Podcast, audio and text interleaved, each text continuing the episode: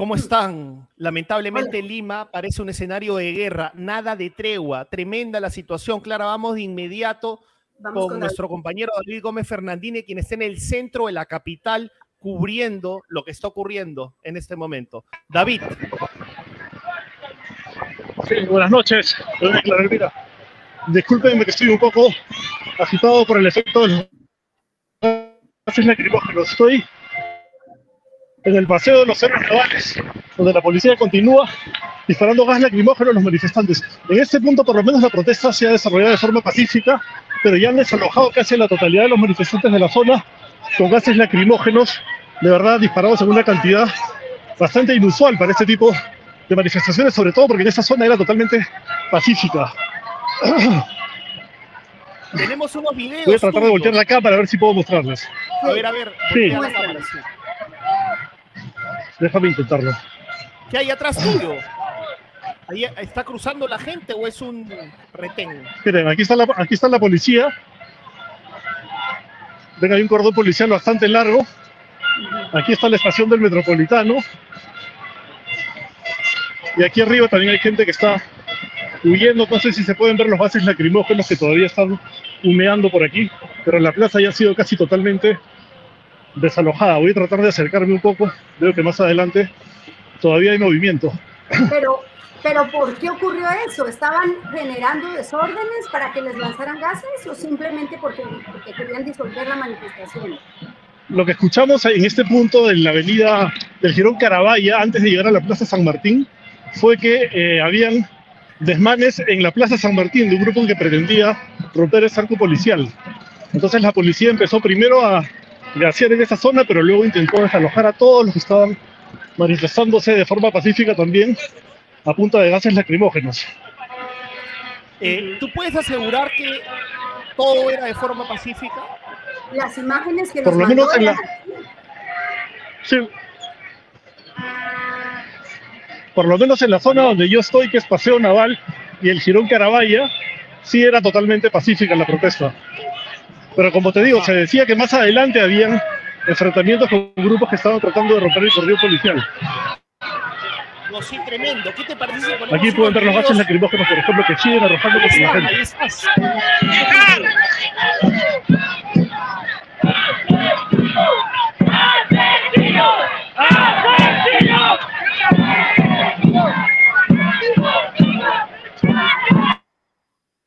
Ok, David, muchas gracias.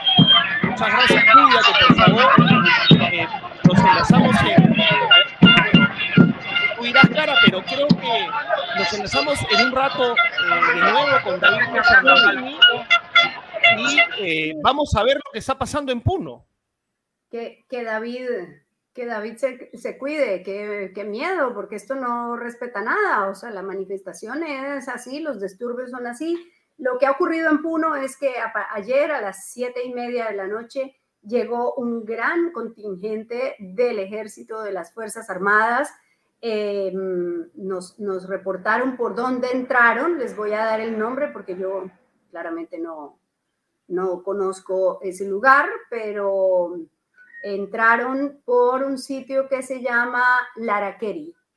Entraron los militares y ahí Ricardo tiene, hay al menos 400 militares. Tengo Vamos con las información de que imágenes, esta decisión la tomaron hace dos días cuando la población rodeó el cuartel de Ilave y decidieron que no podían permitir que pasara algo más grave y entonces aquí vienen, a ver si se escucha. Sí, por favor.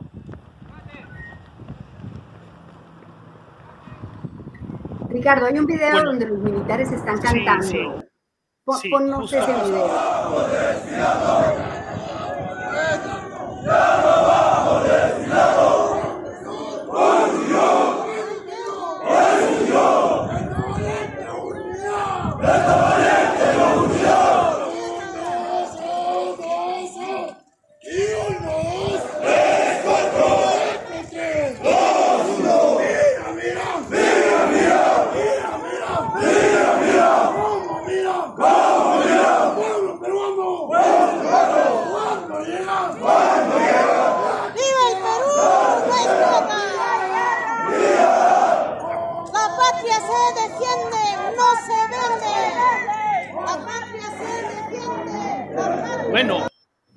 Tenemos un invitado eh, perfecto para comentar este tipo de medidas que a muchos les gustan, a otros no les gustan nada. Eh, a mí me supera, me supera, Clara, determinar si está bien o está mal, porque la verdad que, que veo escenarios bien, bien complejos, muy complejos. ¿Le damos el pase a Óscar Valdés, ex primer ministro del gobierno de Ollantumala, y sabe lo que es estar con guitarra y sabe lo que es estar con cajón. Eh, y eso es un péndulo bien complejo, complejo eh, señor Valdés. Gracias por estar con nosotros. ¿Cómo está, señor Valdés? Muy buenas noches, Clarevila. Buena, buenas noches, este, René. Gusto de estar con ustedes a sus órdenes.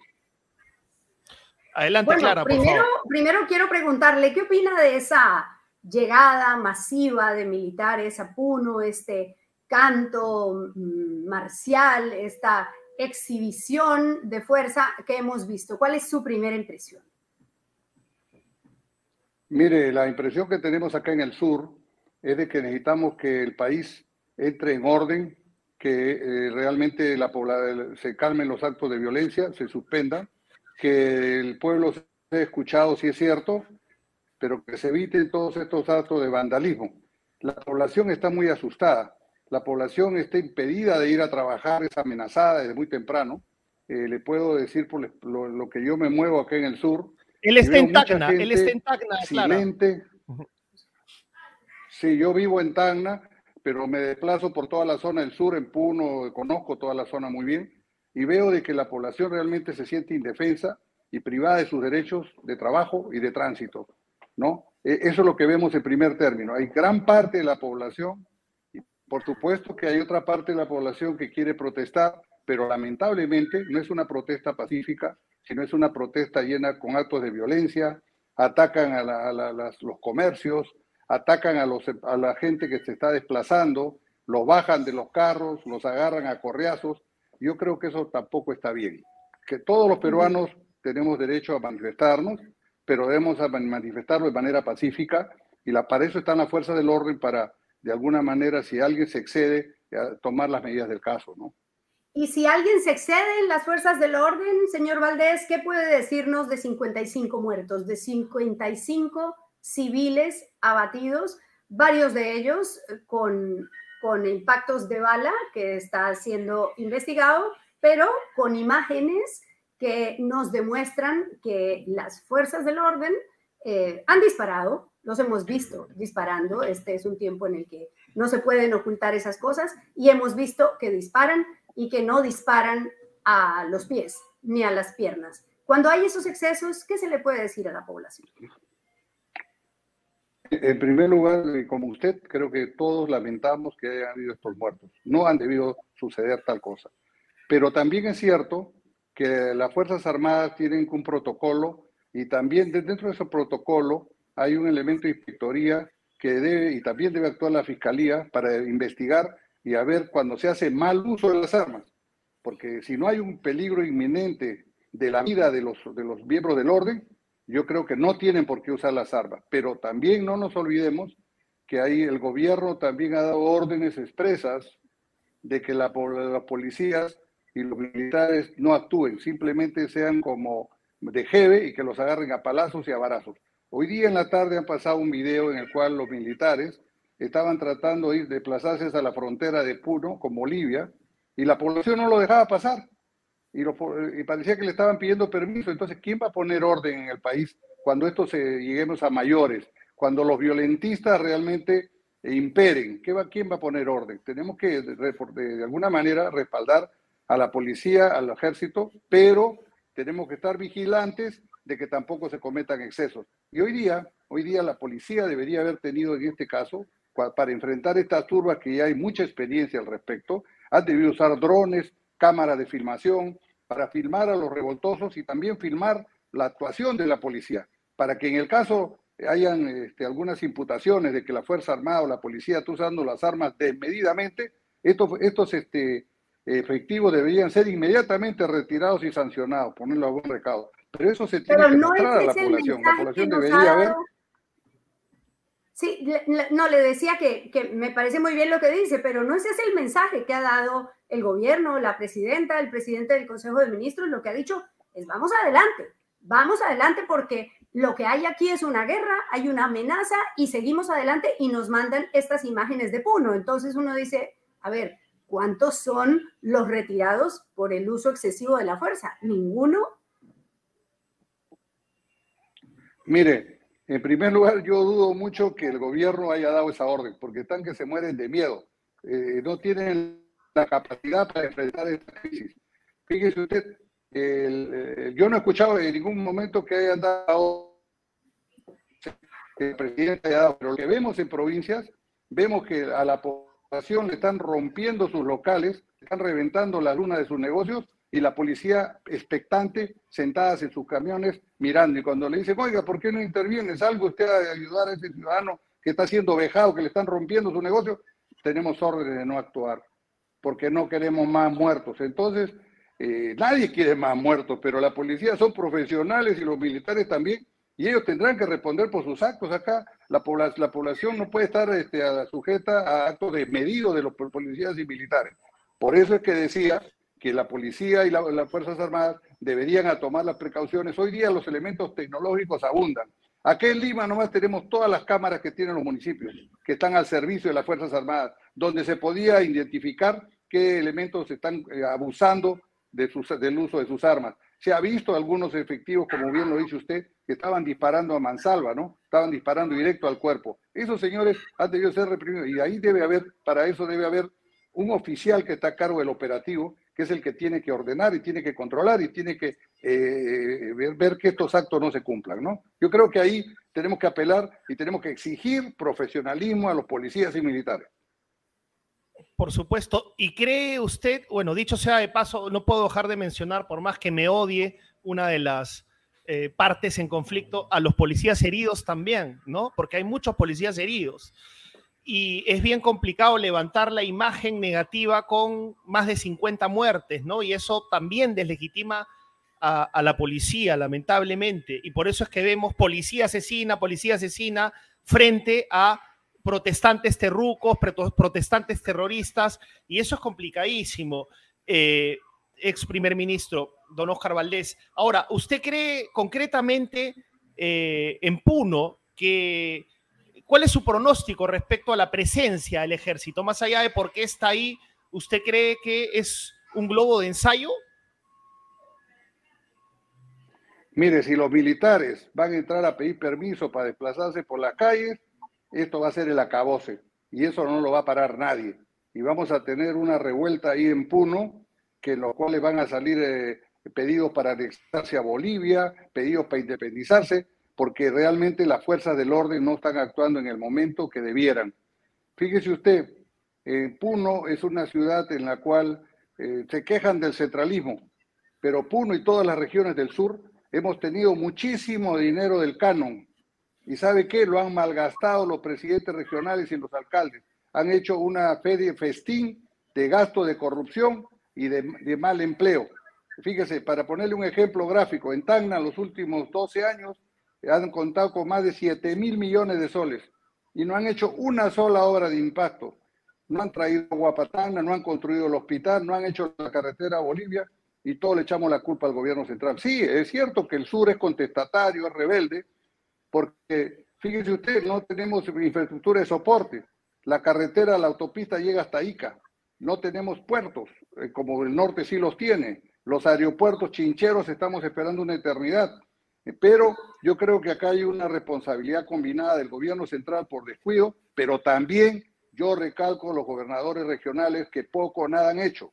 Puno ha tenido muchísimo dinero y sin embargo siguen las aguas del lago Titicaca contaminadas. Y para eso no necesita que vengan de Lima para arreglar eso. Eso lo han podido hacer los alcaldes provinciales y distritales de Puno. Pero bueno, lo que quería decirle es de que Puno es un polvorín si es que no se, a tiempo no se pone orden. Porque hay mucha gente que está llevándose de falsas versiones y la está haciendo, o media mentiras que la están convirtiendo en verdades, ¿no? Y eso yo creo que les va a hacer mucho daño. Y en eso hay que reclamar al gobierno central, al gobierno de la señora, o actúe o que dé un paso al costado, porque si no pueden manejar el país, ¿qué hacen sentados ahí? Están perjudicando a muchísimos peruanos. ¿Y usted cree que eh, la renuncia de Dina Boluarte sería una solución? Yo creo que debería poner, ella debería con, con su gabinete, si es que no funciona el actual, cambiarlo y solucionar, solucionar los problemas del país. Ahora, si ella no lo puede hacer, definitivamente tiene que dar un paso al costado y tenemos que tener una solución constitucional como ha sido hasta ahora. Ella ha reemplazado al señor Castillo porque realmente ella tenía, era constitucionalmente la que debería estar ahí. Pero la señora Dina Boluarte tiene una mochila muy pesada y esa mochila pesada toda la población del sur la conoce.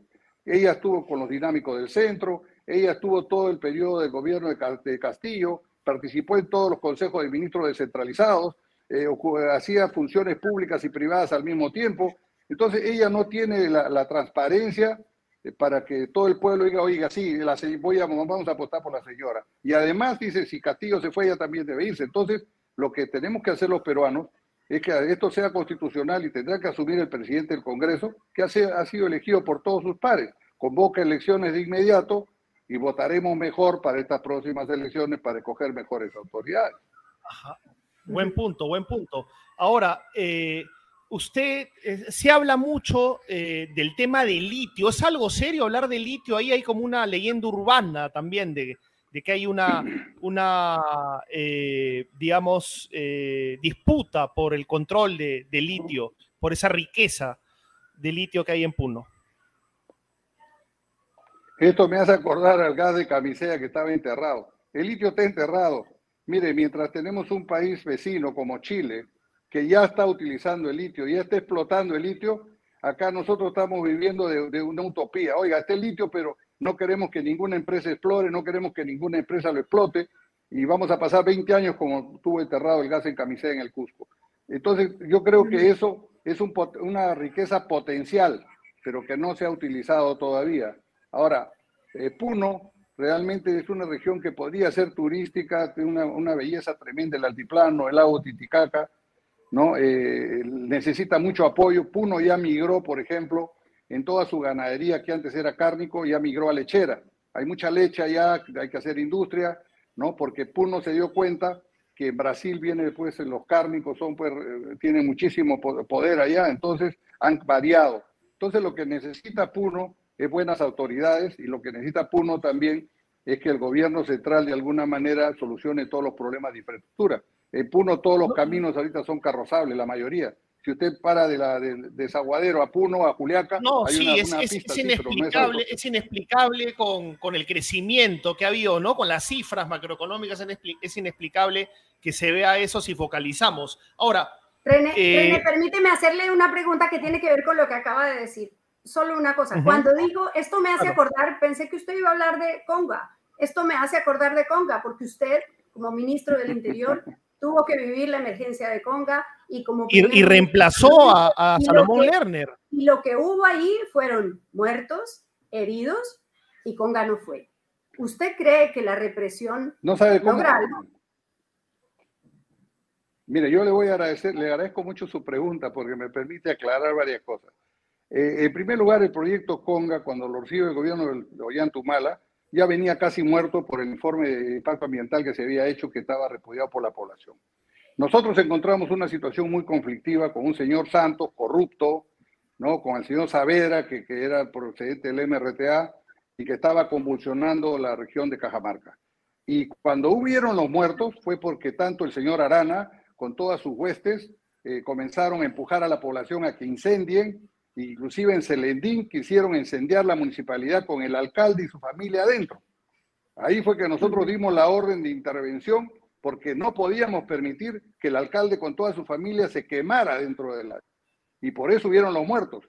Pero fíjese usted, qué, qué triste es la realidad de Cajamarca hoy en día, que no se explotó Conga, que no se está haciendo... Lo Es la segunda región más pobre del país.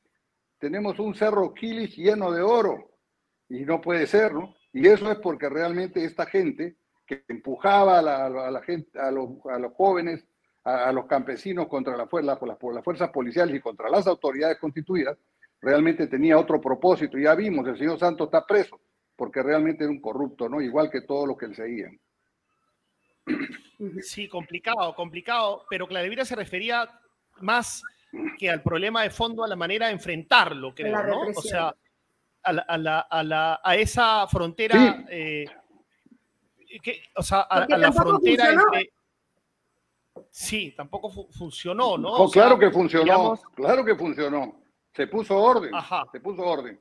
Y pues, pues, Cajamarca, Cajamarca, es cierto, el, el gobierno, fíjese, y después de eso, nosotros hicimos un peritaje internacional para ver todos los reclamos que habían medioambientales que decían los señores que estaban detrás de, la, de estas protestas. En Cajamarca no hay aguas subterráneas porque todo es roca y el agua se va directo al mar, se desperdicia. Todas las lagunas realmente estaban llenas de contaminación. Eh, las truchas que vivían ahí estaban contaminadas. Se querían hacer represas para que los, en reemplazo, para que los campesinos tengan agua para su ganadería, para su agricultura y para el consumo. Lamentablemente, ese informe que lo hizo un, eh, cuatro expertos internacionales, eh, al final el problema no, no era ambiental, se convirtió en un problema político y por eso que no fue Conga. Yo lamento que hasta la fecha no haya ido Conga. Porque mire, lo mismo que ahora, pues, lo, mismo que ahora hay un problema, hay un problema político también, ¿no? O sea, hay un problema político de fondo que es bien complejo y que frases y, sí le quería eh, arrancar un comentario sobre esto.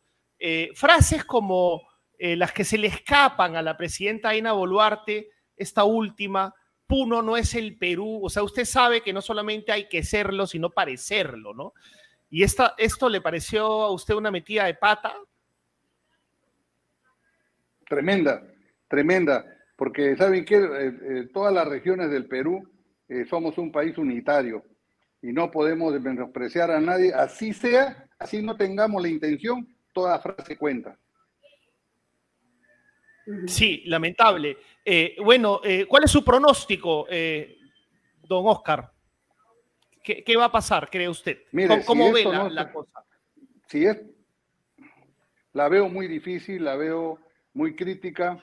en el sur ya no hay gas, las empresas están parando, los mercados están desabastecidos, la gente está descontenta, eh, vemos que no, la gente no siente que el Estado le dé protección, no hay quien ponga orden, más preocupados están por eh, corretear en Lima o vigilar las diferentes manifestaciones, cuando vemos que toda la fila de camiones que está entre Puno, Cusco y Madre de Dios ahí detenida, ¿no? Eh, donde vemos que realmente toda la carretera panamericana impide el paso de la gente, los enfermos, los niños, los que tienen que hacer gestiones en Lima, toda esa gente se siente realmente, esos, esos, este, esas empresas que han sido incendiadas, es un crimen.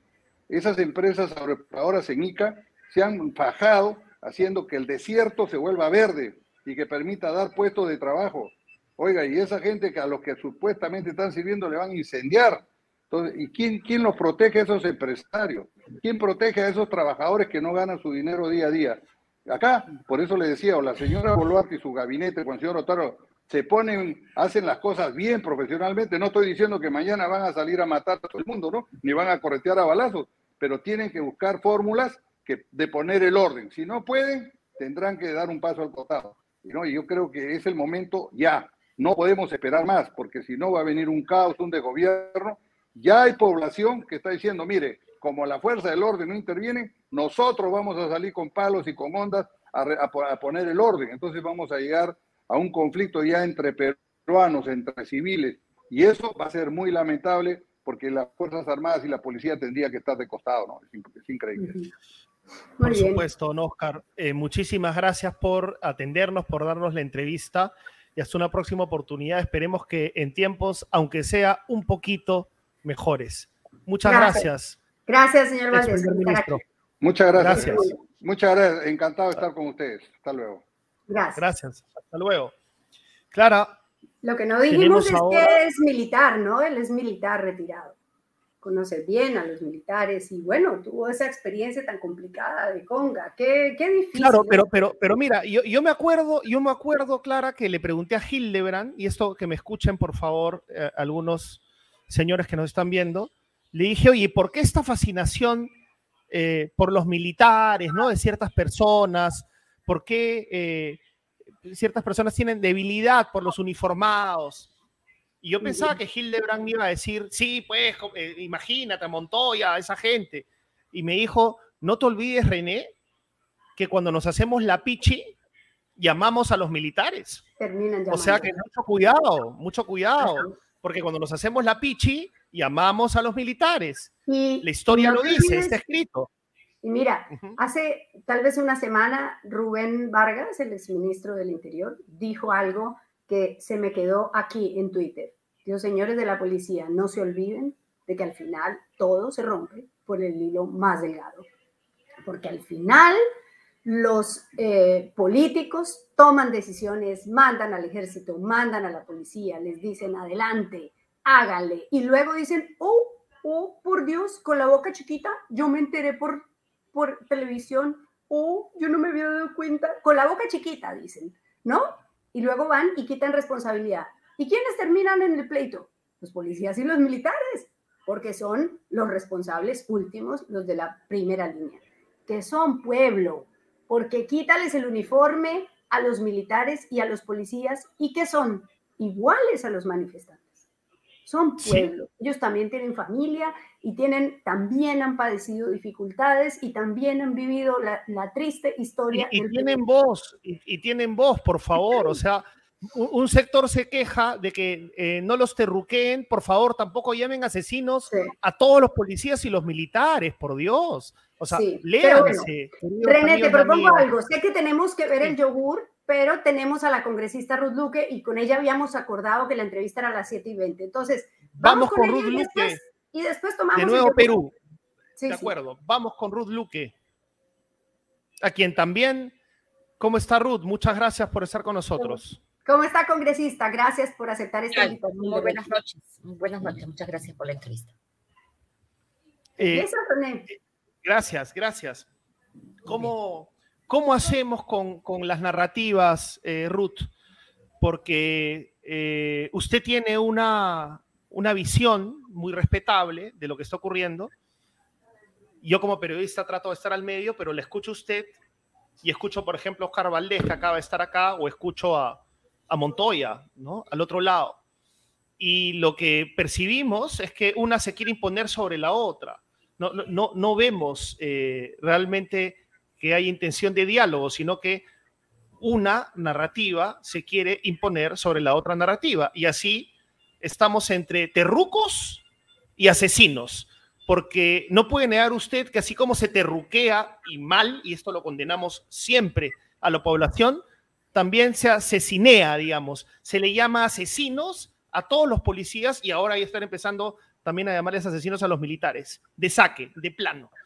¿Qué reflexión le propone lo que le estoy comentando?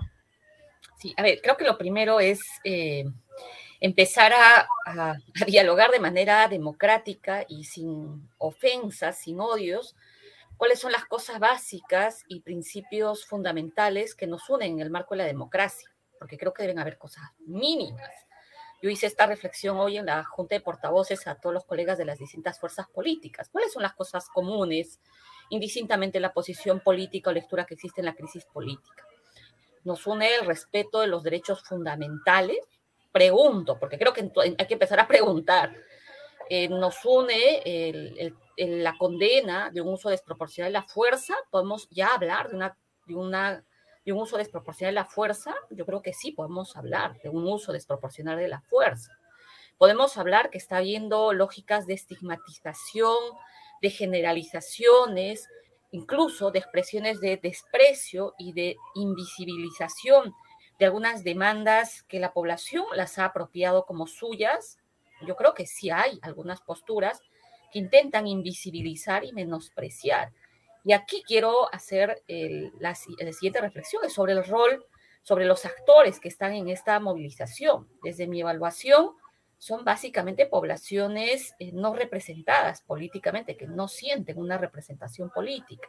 Me refiero a poblaciones campesinas, quechuas, aymaras, que es precisamente los lugares donde se ha desatado, digamos, un nivel de eh, violencia de mayor intensidad y que eso ha generado un nivel de solidaridad de otras poblaciones cercanas. Cuando sucedió lo de Ayacucho, creo que todos en general nos indignamos, pero luego cuando pasó lo de en Juliaca, ustedes vieron la reacción del sur. En mi región, todos a mí me dijeron que lo que sucedió en un día, en menos de seis horas, el nivel de violencia y las muertes penosas, dolorosas que sucedieron, irradió un nivel de solidaridad generalizada. Entonces, yo creo que hay que empezar a colocar en la mesa con mucha sensatez cuáles son las cosas comunes digamos, de las cuales podemos hablar. Y, ahí quiero... pero de todas maneras le quiero, de todas maneras, eh, Ruth, le quiero pedir, o sea, y, yo sé que usted tiene, eh, eh, pertenece a una orilla política, repito, respetable, acá no descalificamos a priori a nadie,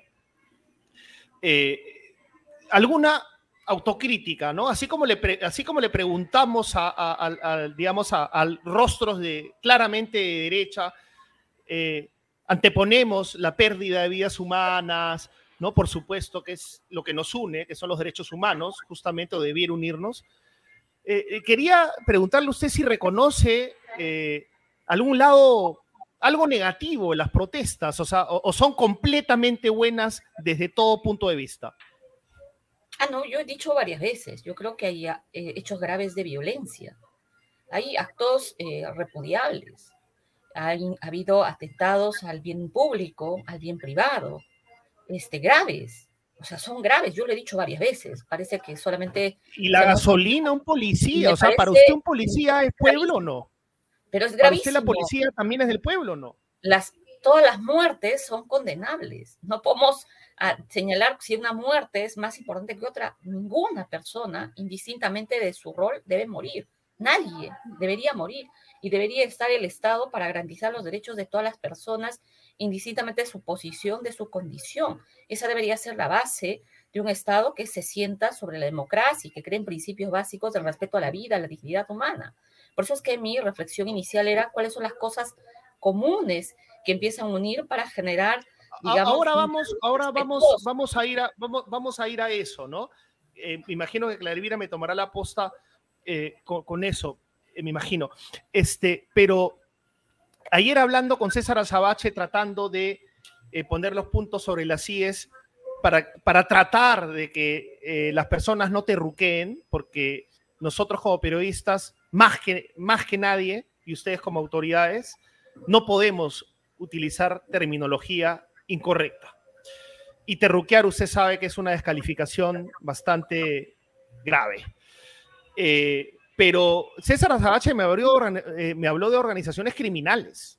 O sea, hay organizaciones criminales en estas protestas también. En estas protestas hay criminales también.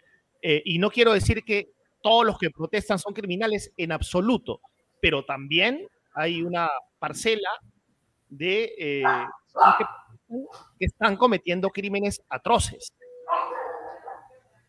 Sí, yo no voy a calificar si esta protesta, que tiene rostro de poblaciones indígenas y varias regiones movilizadas, es una organización criminal. Yo no voy a hacer esa calificación. No, pero no hablo de toda la protesta, pues yo no le, yo no, yo no le he dicho que toda la protesta. Creo que más bien los actos vandálicos específicos, determinados con el gran trabajo desplegado que siempre habla el Ministerio del Interior de Inteligencia, tendrán que individualizar y determinar de manera clara han habido denuncias de distinto tipo. La población también ha ventilado y ha mostrado policías, digamos, o ternas, infiltrados, se ha dicho, ¿no es cierto? Son cosas que se han mencionado y es parte, creo que, de una investigación rigurosa que tiene que hacerse. A mí, digamos, como congresista y como ciudadana, me llama mucho la atención cómo es posible, por ejemplo, que tengamos tanto terna y no sepamos cuántos son, cómo no, cómo no puede saber la población si una persona que está a tu lado es terna o no, o sea, yo no logro entender, tampoco logro entender cómo es que en Lima, sabiendo que hay tantas regiones movilizadas, alrededor de 15 regiones movilizadas, no hay las plazas públicas están cerradas, las calles están atoradas, la gente denuncia que se hace de manera indiscriminada. Entonces yo no entiendo cuál es la coherencia cuando el gobierno dice respetamos la protesta. O sea, en todo caso que el gobierno diga cuál es el lugar seguro donde la gente puede marchar porque yo no entiendo dónde la gente va a expresar su posición, porque tampoco los actores políticos están dando la cara. los actores políticos, el gobierno de la señora Boluarte, se manda con una declaración hoy en prensa internacional, empresa, dice, eh, denigra un poco a la región de Puno y luego, ¿qué quiere? Que el pueblo este, le diga, sí, me voy a centrar a dialogar. O sea, creo que hay que ser razonables políticamente. O sea, sí, complicado. solo antes, que, antes de que entre Clara, solamente quería decirle, solo quería decirle que mi pregunta, que mi pregunta, Sí, permítame una aclaración. Mi pregunta, en ningún momento yo le dije que toda la protesta era una organización criminal. ¿ah? En ningún momento le planteé eso, por si acaso, Ruth, para ser justo. Por favor. Gracias. Yo, yo quiero preguntarle por, por lo que nos han dicho del lado del gobierno. Del lado del gobierno, ¿qué dicen? Dicen que la gente en provincias quiere trabajar y no puede trabajar, está prácticamente secuestrada. Dice que la gente está mal informada y manipulada por los líderes de la protesta. Dice el gobierno que Evo Morales y todos los movimientos del Foro de Sao Paulo y lo que quieran y estos movimientos externos, digamos, están manipulando y promoviendo la protesta. Dicen que grupos violentos, minería ilegal, narcotráfico, sendero, MRTA, están detrás de estas protestas. Entonces, yo quiero trasladarle esa pregunta y decirle, ¿cómo contestaría usted? Que usted ha estado en las protestas, usted hace parte de movimientos sociales, tiene experiencia en, en movilización social, ¿Qué es lo que usted encuentra cuando ve esas marchas? ¿Ve unas marchas totalmente espontáneas, unas marchas en donde hay infiltración de esos grupos o ve unas marchas? ¿Qué es lo que encuentra usted en las marchas? Sí, muchas gracias. Mira, yo he viajado a varias regiones. Ustedes sabrán que he estado además en la región de mi región, he hablado con muchos actores. Lo primero es que creo que todos queremos trabajar. O sea, creo que es importante señalar eso y creo que también todos queremos tranquilidad, queremos paz y queremos que la situación este, encuentre los cauces políticos y democráticos lo más pronto posible. Yo la reflexión que traigo de mi región, porque he estado ahí, he escuchado absolutamente a todos los sectores, he escuchado quizá también al sector que en este momento hay un sector que hay que señalarlo, que siente arrebatado su voto. Hay un sector que siente que se le ha maltratado, que siente que los congresistas le hemos arrebatado su voto y los hemos quitado del poder. Hay un sentimiento también de esa, de esa manera. Yo lo destaco porque creo que alrededor de eso es importante escuchar para poder entender de mejor manera la complejidad. Yo no intento colocar una voz sobre otra, intento escuchar. Y también he escuchado al sector económico medio de mi región que me han dicho, congresista, en, esta semana teníamos tanto de ingreso, hoy no siquiera podemos llegar, no podemos ni pagar esto. Por favor, presenten iniciativas para ver cómo generamos exoneraciones de nuestros impuestos. Los, se está desabasteciendo las canastas de primera, de, no, la canasta familiar, el balón de gas está disparando, hay preocupación y también hay temor, hay miedo, hay miedo. Yo he estado, los días que he estado en mi región, salían tanquetas, disparaban y de verdad parecía que me llevaba a una época terrible, dolorosa del país. Entonces, creo que todos estos elementos que se están acumulando, en mi opinión, está generando una profunda fragmentación. Creo que si en algo es, eh, coincido con el señor Valdés, es en el nivel de fragmentación profunda que se puede generar ante la población. Y entonces esto no, se trata de que parte del gobierno diga, esto es porque hay un listado de temas sociales. Siempre han habido demandas sociales inatendidas. En el sur tenemos N demandas que nos han prometido gobiernos, desde el gas al tema agrario, el propio gobierno del señor Castillo, y nunca se ha hecho caso, ha habido populismo desde siempre. Pero hoy eso no, te, no es la agenda fundamental. Ahorita la agenda, lamentablemente, y ojalá que se entienda, es el problema y hay un problema de falta de legitimidad a quienes en este momento estamos en el poder. Ya no, no es solo la señora Boluarte, es también el Congreso de la República. Y un poder con estas características no se puede sostener, es insostenible. Yo lo digo como congresista, yo quiero regresar a mi trabajo cotidiano, normal, el que hacía, porque efectivamente no, no, no, no, no nos sirve de mucho no sea congresista cuando la población te está diciendo, no te reconozco, quiero que te vayas, y el descrédito no viene de un sector. Yo creo que el rechazo es amplio, porque siente que el Congreso tampoco está haciendo algo para ayudar. Hoy día en la Comisión de Constitución se amplió la legislatura al 15 de febrero. Bueno, y se ha quedado un vacío, luego la mesa directiva ha anunciado que se extiende esta legislatura. ¿Para qué? Yo me pregunto, ¿para qué? ¿Para meter las reformas que ellos quieren hacer, su bicameralidad, la ley orgánica? O sea, ¿para qué? Entonces, eso, eso creo que genera, digamos, una mayor confrontación hacia toda la población y este rechazo amplio que me da mucha pena a la clase política. A propósito del rechazo, usted también ha planteado que hay gente que, que rechaza, rechaza a unos y rechaza a otros. Y, y, usted vivió un episodio muy complicado en Cusco eh, porque usted votó a favor de la vacancia de Castillo después de que él eh, pues dio ese fallido golpe de Estado. ¿Cómo vivió? No sé si, si vemos las imágenes. Vamos a ponerlo para que, para que Ruth Luque nos explique. Y para que nos, cuente qué pasó. Nos explique, ¿no? ¿Qué fue lo que pasó ahí en Cusco? Sí, no sé si ya les voy contando. Sí, ahí, están, un, segundo mientras. Ahí lo ponen.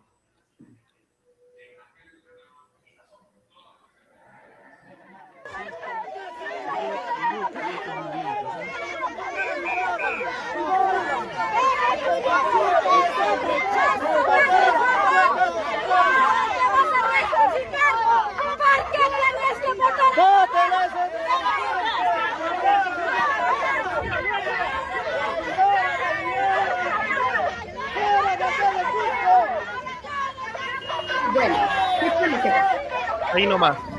cuéntenos, Ruth, por favor. Tiene que ver, me imagino, con lo que usted dice, que ustedes también están deslegitimados. Son varias cosas, ¿no? Eh, pero yo le agradezco la pregunta, porque creo que hay que describir las cosas con mucho respeto, con mucha objetividad.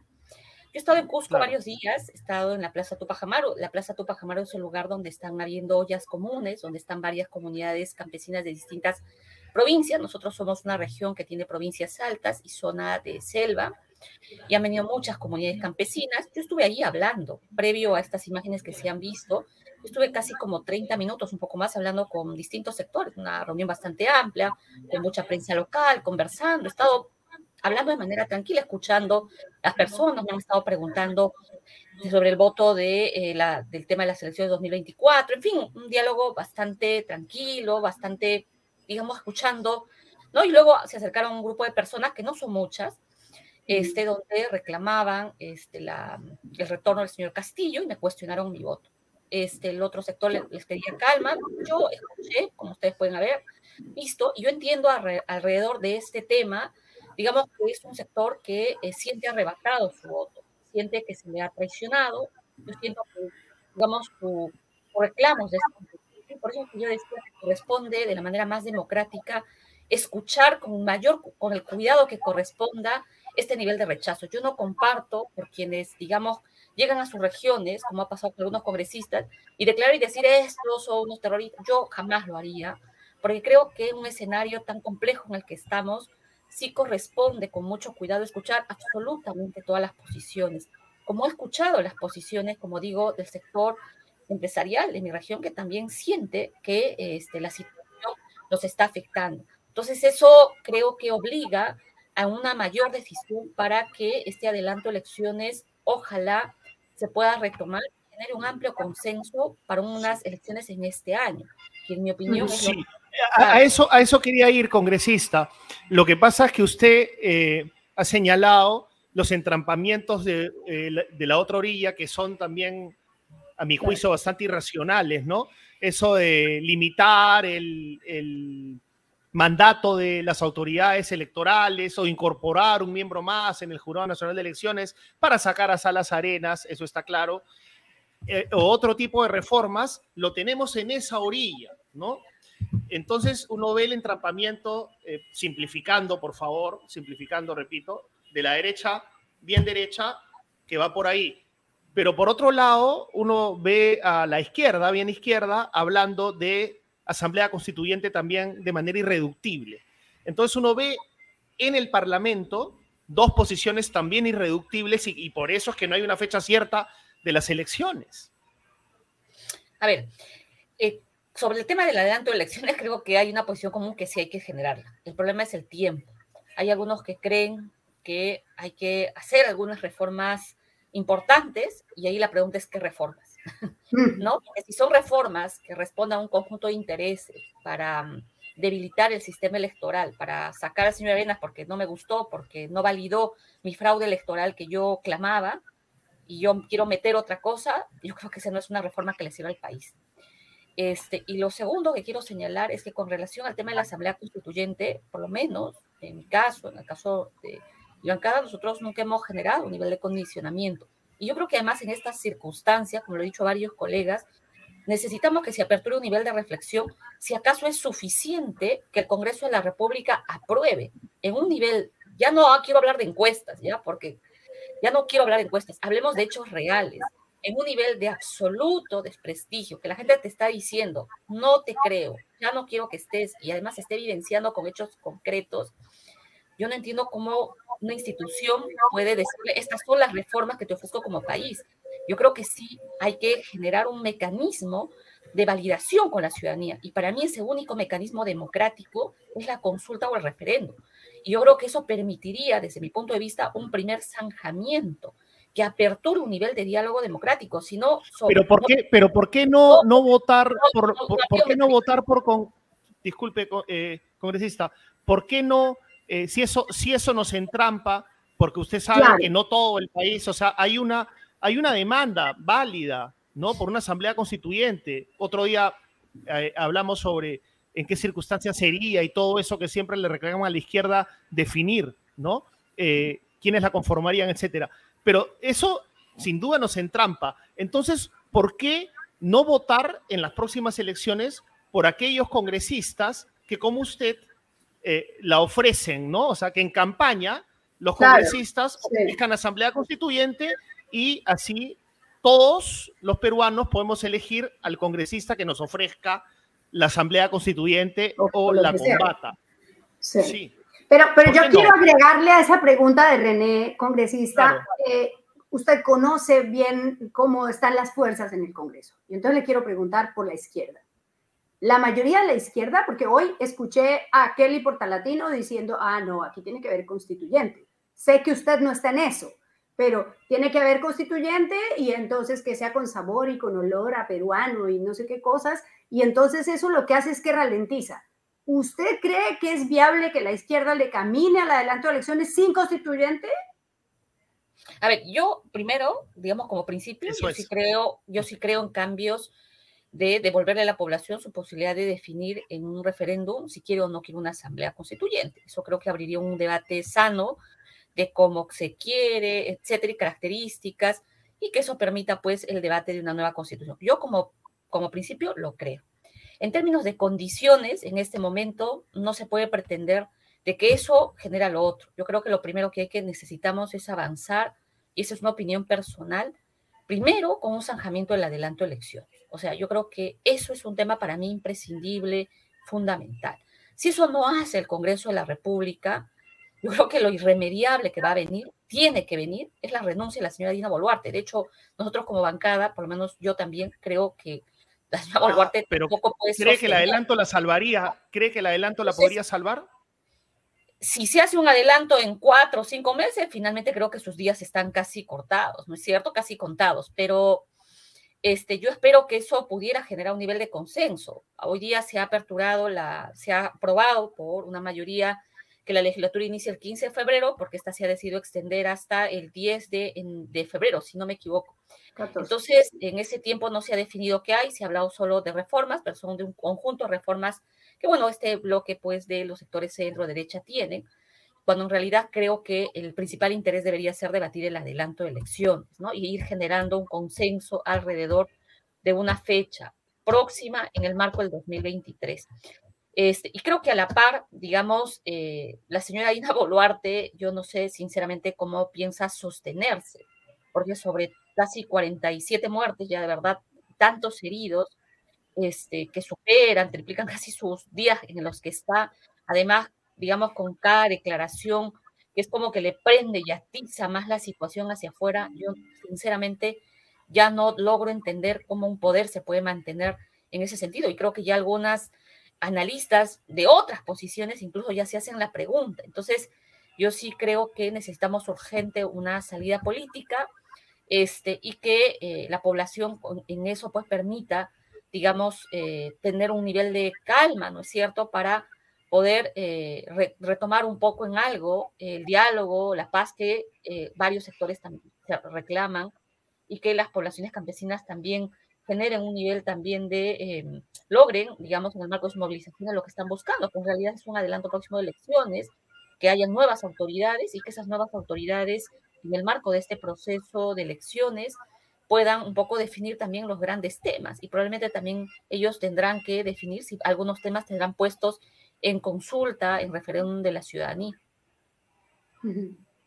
Bueno, qué complicado, qué, qué difícil situación porque, porque en todo, con muertos o sin ellos, al final la única salida es el diálogo y entonces que tengamos que hacerlo con tanto derramamiento de sangre y sobre todo con la pérdida de la empatía, con los comentarios de gente que, que no le ve valor a la vida, ni a la vida de los policías, ni a la vida de los manifestantes.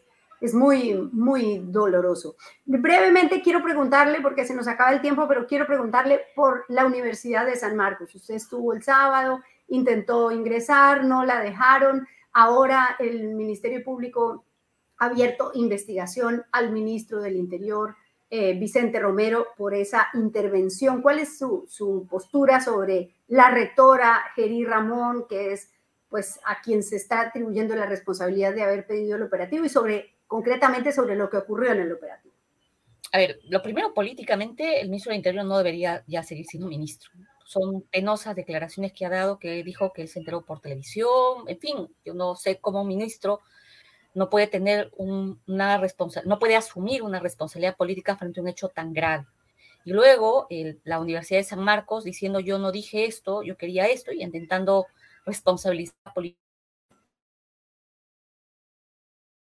que pidió esto. Entonces, creo que más allá de ese tema, es grave lo que ha pasado en las San Marcos, por lo menos yo he dialogado con los varios de los detenidos, todos nos han referido maltratos, las mujeres han sido sometidas a humillaciones, este, y creo que las imágenes han sido este, fulminantes en todo lo que se ha mostrado, y eso es sumamente grave. Yo esperaba que otros sectores también rechacen ese nivel de intervención violenta y, este, y, la rectora de la San Marcos, este, más allá de que sea convocada la comisión, no sé si haya los votos, porque a veces acá dependemos pues todo de votos, ¿no? Y cuando no hay actores que disgusten, de cuentas se pierde.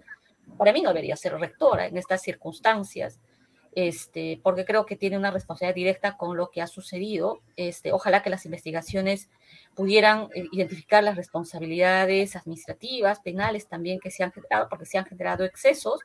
Y los hechos que ha demostrado eh, la universidad van a ir cayendo por propio peso, no tienen asidero, este, y, y, bueno, jurídicamente no se sostiene. Así que para mí lo que me suena es que detrás ha habido una especie de casi acuerdo político, es para mí una presunción porque no hay forma de cómo entender tanto ingreso violento de parte de la policía. Este, se negó información a todos los congresistas. A mí lo único que se me dijo es que había una orden de arriba. Nunca, no soy, no sé, no sé hasta ahora de quién vino la orden, pero nos dijeron de arriba hay una orden que no se abría ninguna información a los congresistas y en la comisaría supimos que se estaba atribuyendo una flagrancia por usurpación agravada. Así que es sumamente grave y ojalá que nunca más suceda una situación de esta naturaleza. Bueno, gracias. Muchas gracias, congresista, por estar aquí en réplica y por um, ayudarnos a entender. Gracias. por ayudarnos a entender, eh, Ruth Luque, muy amable. Qué difícil, ¿ah, René? Qué difícil todo. Sí, sí, qué difícil. Porque, ah. son, son puntos irreconciliables, ¿no? O sea, lo vemos en las que parecen irreconciliables, los vemos en, en los comentarios de la gente, o sea, gente celebrando a Oscar Valdés y que tengamos a Oscar Valdés gente diciendo, ¿cómo se les ocurre invitar a semejante tipo? ¿No? Que otras que celebran a Ruth Luque y otros que dicen Ruth Luque traidora, no sé qué. ¿Por qué? ¿Por qué es tan difícil que nos paremos? Pero ya te, ya te dieron la respuesta en la entrevista que está en el Perú en el diván para que la vean. Allí hay muchas respuestas a este tipo de dinámica tan espantosa, ¿no? Sí, tan espantosa y nosotros nos tenemos que mover porque, claro, nos piden eh, a mí, y te lo, te lo cuento, ya lo hemos hablado en privado, pero te lo cuento en público. Mis amigos del colegio, por ejemplo, ¿no? De un sector privilegiado, miraflorino, ¿no? O sea, esa es mi realidad, pues, así es. Este, dicen, me exigen, terruquea, pero tienes que terruquear, tienes que llamar las cosas por su nombre, si no son terroristas, ¿qué son? ¿No ves cómo queman al policía? ¿No ves cómo incendian comisarías? Eso es terrorismo, no seas tibio, ¿no? Sí. En fin, perdón, disculpa la catarsis, pero, pero pues, así, es, una presión. Bueno, a mí imagínate todo lo que me dice. Y ahí nos dicen pésimas preguntas. Sí, pues nosotros estamos tratando de aprender a hacer periodismo todos los días. Llevamos 30 años intentándolo Y bueno. Eh, estamos aprendiendo a hacer periodismo, pero nunca vamos a aprender, nunca vamos a aprender a hacer sicariato. Eso. Nunca, por si acaso. Bueno, ¿qué eh, hacemos? Nos tomamos un yogur porque hay temas, hay más cosas de las que... Exacto, exacto. vamos, vamos con este oasis lácteo que nos propone eh, yogur estigo. Por favor, vamos con esta, este intersticio de paz. Sí.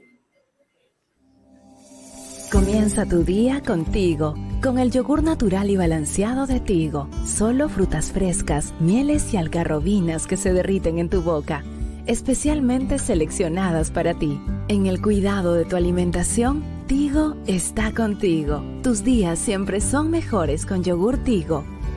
Tigo, naturalmente bueno. es naturalmente bueno, Clara? A mí me gusta, insisto, el de blueberries, pero hay uno que tiene ahí cositas arriba que es buenísimo, pero es que hay que cuidarse, hay que cuidarse. Sí, hay, que el, griego, el griego es buenísimo y el, el, de las blueberries a mí me bella. Qué rico, qué rico. Hay que aparecer bueno, René, mira, em, hay un tuit del Ministerio Público que quisiera que lo pusiéramos un momento, que es este, Ricardo, por favor, pongamos el tuit sobre Vicente Romero, lo que dice el Ministerio Público. La fiscal de la Nación abre investigación preliminar contra Vicente Romero, ministro del Interior, como presunto autor del delito de omisión de actos funcionales en agravio del Estado debido a los hechos ocurridos en instalaciones de la Universidad Nacional Mayor de San Marcos el 21 de enero. Entonces, claro, también ahí pasa una cosa. Ayer el primer ministro declaró en un proceso por genocidio. O sea, le iniciaron una investigación a partir de una denuncia por genocidio. Entonces, ¿cuál es el incentivo que tienen para dejar el poder? ¿Tienen algún incentivo? Ninguno, porque quedan más frágiles porque un ministro del Interior investigado por una cosa tan complicada como esta, porque un primer ministro y una presidenta investigados por genocidio, ¿no? Sí, pues lo que piensan es, ah, no, yo tengo que estar en el poder para defenderme un poquito más, para poder, un poquito más, porque digamos la nueva teoría de que durante el poder se puede investigar a los presidentes que se la aplicaron a, a Castillo y que se irá a voltear a, ir en contra de los próximos presidentes, no sé si se van a arrepentir los que lo promovieron, pues los pone en una situación frágil, ¿no? Claro, claro, ya, ya se ha abierto acá una puerta muy interesante, que es la siguiente, ¿no? Te, te iba a preguntar, ¿cómo quieres que lo interprete? Porque hagamos un ejercicio de interpretaciones. Yo podría decirte, por un lado, Clara, pero mira, eso demuestra que no estamos en una dictadura. se está investigando, se está investigando, no, no, claro, pero estoy haciendo un ejercicio. Se está investigando al ministro del Interior, Vicente Romero. Claramente hay independencia de poderes y las investigaciones continúan. Ya se determinará si el señor Vicente Romero cometió o no cometió delito. Esa es una interpretación. Y la otra es, no, pero ¿cómo vas a creer si la fiscal de la Nación, la señora Benavides, está coludida con la derecha y Dina Boluarte también? Por lo tanto, es un saludo a la bandera. ¿Con cuál te quedas? Yo, yo me quedo con los resultados de la justicia en el Perú, René, porque lo que siempre vemos es una fiscalía que avanza con algunas cosas, ¿no? Prisiones preventivas, pero los procesos se demoran mucho, la justicia tarde, tarda, pero muchas veces no llega, ¿no? Siempre dicen la justicia tarda, pero llega, pero en este caso se complica. Y si, y si hemos visto cómo se ha complicado eh, el juzgamiento de los responsables de los desórdenes que causaron dos muertos en noviembre del 2020, cuando se cayó Merino, pues imagínate cuándo puede haber aquí un resultado y además no se olviden de que pues el Congreso, tiene la llave también para permitir ese procesamiento. Entonces, no sé qué tanto, cómo se muevan las puertas. Complicado, pero abriste otra puerta también, Clara, abriste otra puerta que tiene que ver Ah, ok, entonces ¿quién va a querer ser ministro del Interior? Nadie. O sea, ¿quién quiere ser ministro? el poder es así, ¿no? O sea, la gente es muy ambiciosa de poder. Sí, claro, gracias a David Pareja, gracias por su aporte, pero me refiero a que eh, hay personas que pueden eh, caer ¿no? En, esa tentación del poder y que lo consideran pago suficiente. Pero una persona que eh, tal vez sea más madura y que quiera trabajar por su patria, dice, ¿para qué voy a ser ministro si me van a empapelar? Después me meto en una, en, un, en una protesta, trato de controlarla y después, bueno, nadie los obliga, nadie los obliga a ser ministros, dicho sea de paso.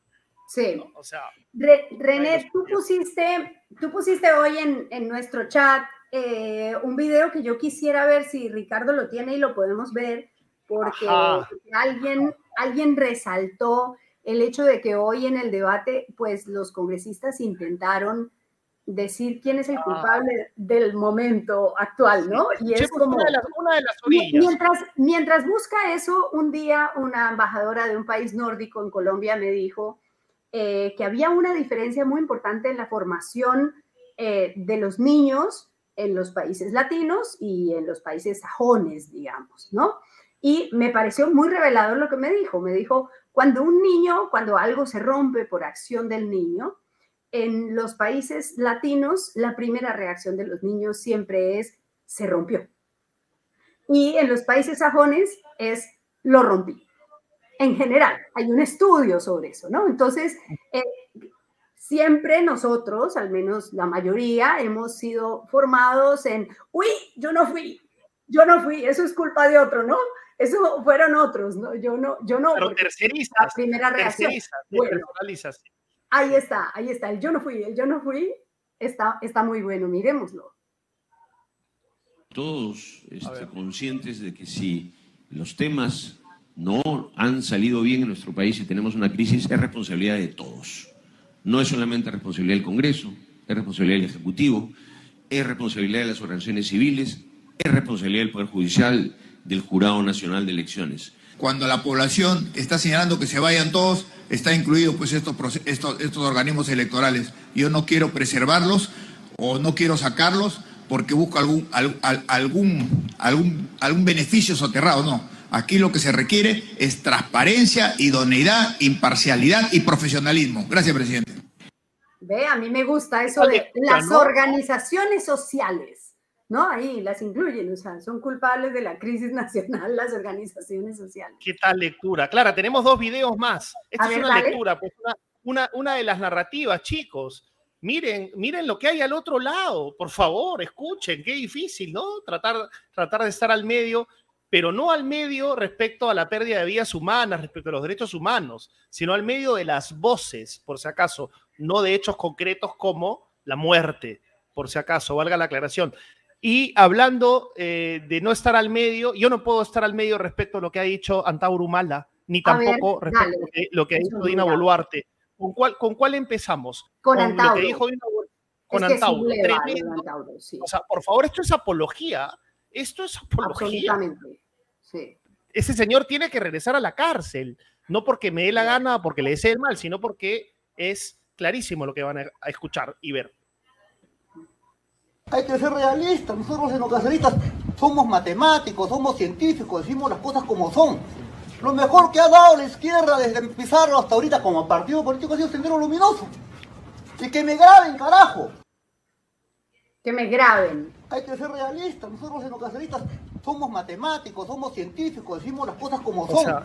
lo mejor que ha dado la izquierda desde Pizarro hasta ahorita como partido político ha sido tener lo, lo mejor. Y que me lo mejor. Realmente lo que pasa es que, mira, las conexiones neuronales se afectan mucho con ciertos comportamientos que sabemos que tiene el señor Antauro Y yo creo que eso, eso lo lleva a comportarse de esa manera. Eso, eso está muy mal y estoy de acuerdo contigo, eso es un delito. Si vamos a perseguir la apología del terrorismo, bueno, ahí está. Querían un ejemplo como para clase de derecho penal. Yo no soy abogada y tú eres. Y, y le ha dicho hace poco que no salía a marchar porque lo podían meter a la cárcel de nuevo. Bueno, esto es mucho más grave. Esto sí es grave, lo otro es discutible. Pero esto, sí. por favor, este, y lo único que lo salvaría es una pericia eh, psiquiátrica. Porque, vamos, el, el comportamiento que está mostrando, eh, creo que lo amerita, lo amerita, porque ahí es un tema público. Vamos ahora a escuchar una metida de pata que no está al mismo nivel, por supuesto, esto no es un delito en absoluto, pero es una metida de pata tremenda, una más de Dina Boluarte, que si se la sumamos al tema de, que me voy a quedar hasta el 2026 porque así la constitución lo establece, eh, un poco de terruqueo al principio o del fuero militar, esto realmente eh, la divorcia aún más eh, de la población y, eso que ella es apurimeña, ¿ah? eso que ella es apurimeña. Escuchemos. A ver. Tenemos que proteger la vida y la tranquilidad de los 33 millones de peruanos. Puno no es el Perú y los que están generando la violencia. Creo que también la prensa internacional debería de comunicar que el gobierno no está generando la violencia. Bueno. ¿Qué tal, pues, Clara? Así como, René, frecuentemente decimos, Lima no es el Perú, ¿no? Porque hay una historia que a mí me dijeron cuando llegué al Perú, que es como, el Perú es Lima, Lima es el Girón de la Unión, ¿no? Era una cosa así que ya no me acuerdo. Y el Girón de la Unión, sí, es Palais Concert, sí. una frase de Abraham Valdelomar. Sí. Claro. Eh, lo que pasa es que en este contexto, decir Puno no es el Perú, pues los hace sentir que ellos no son parte del Perú que eso es como se ha interpretado lo que ella quiso decir. Yo estoy convencida de que lo que ella quiso decir es, no somos todo Puno, o sea, no, no solo somos Puno, no solo, somos, Puno.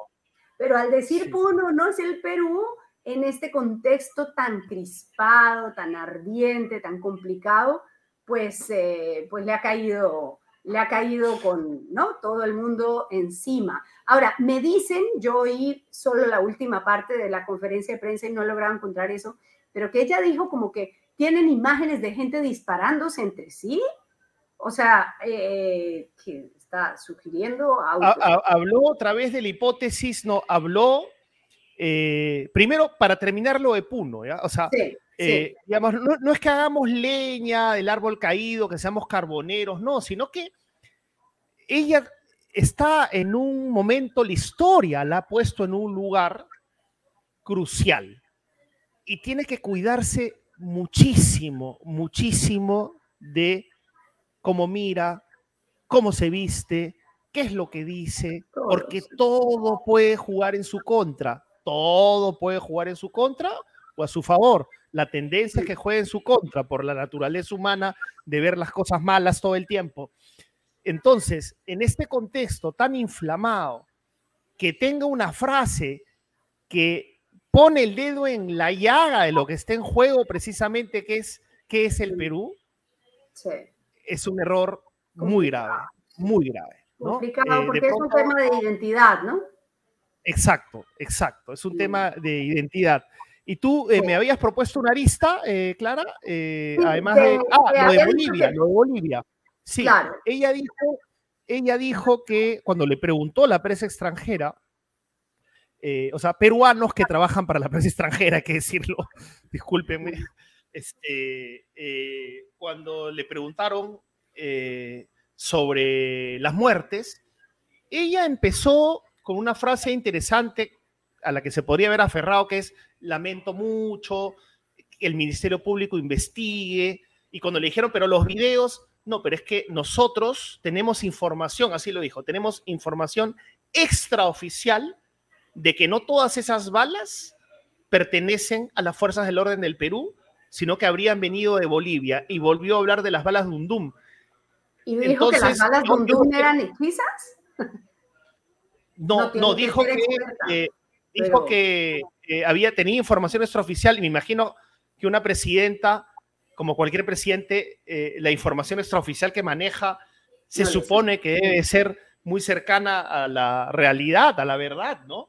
Entonces, eh, si es que no se comprueba que hay una sola bala eh, de Dundum boliviana o lo que fuere, va a ser otra metidaza de pata, ¿no? Y, parece que no hay manera de comprobarlo, o al menos no hay ningún indicio que apunta a esa dirección, ¿no? Sí. Llegamos a los 800 likes, póngale, perdón, eh, televidentes, póngale like al programa, por favor. René, dos cosas. La primera, tenemos que ir con Invent y la segunda, vamos a ver un material que ha enviado David sobre lo que está ocurriendo en el centro. Pero empecemos con Invent.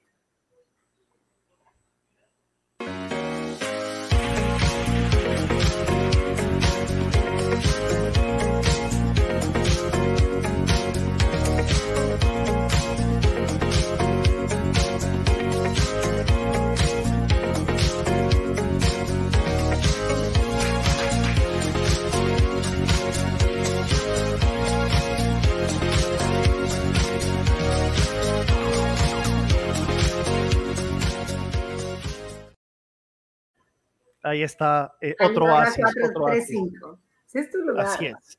Tu, tu, nidito, Vamos con David. Como, como ese, ¿no? Como tu refugio. nuestro refugio con Anuska, ahí nos, nos zambullimos para, para... La debes extrañar un montón, ¿cierto? ¿La extrañas? mira, no me haces esa pregunta porque también tengo dos narrativas. También tengo, también tengo dos narrativas para responderte.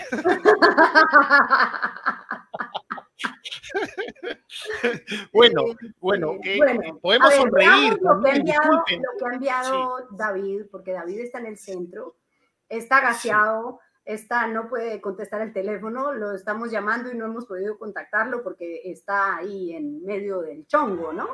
Veamos el video, los videos.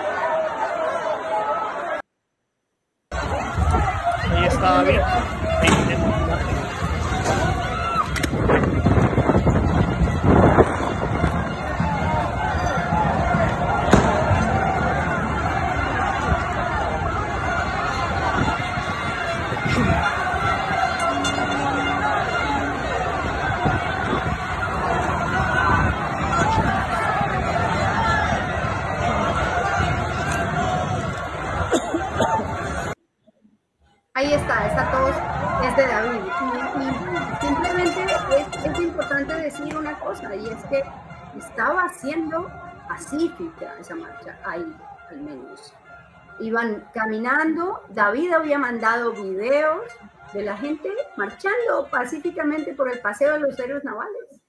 Se nota, ahí no hay piedras tiradas en el piso, no hay nada. ¿Por qué? No, claro, pero la, pero la policía, digamos la policía, y otra vez seguramente voy a caer antipático, la policía, si viene en un estado de emergencia, eh, hay ciertas prerrogativas y ciertos derechos que pueden ser eh, vulnerados con permiso constitucional, eh, no por completo, por si acaso.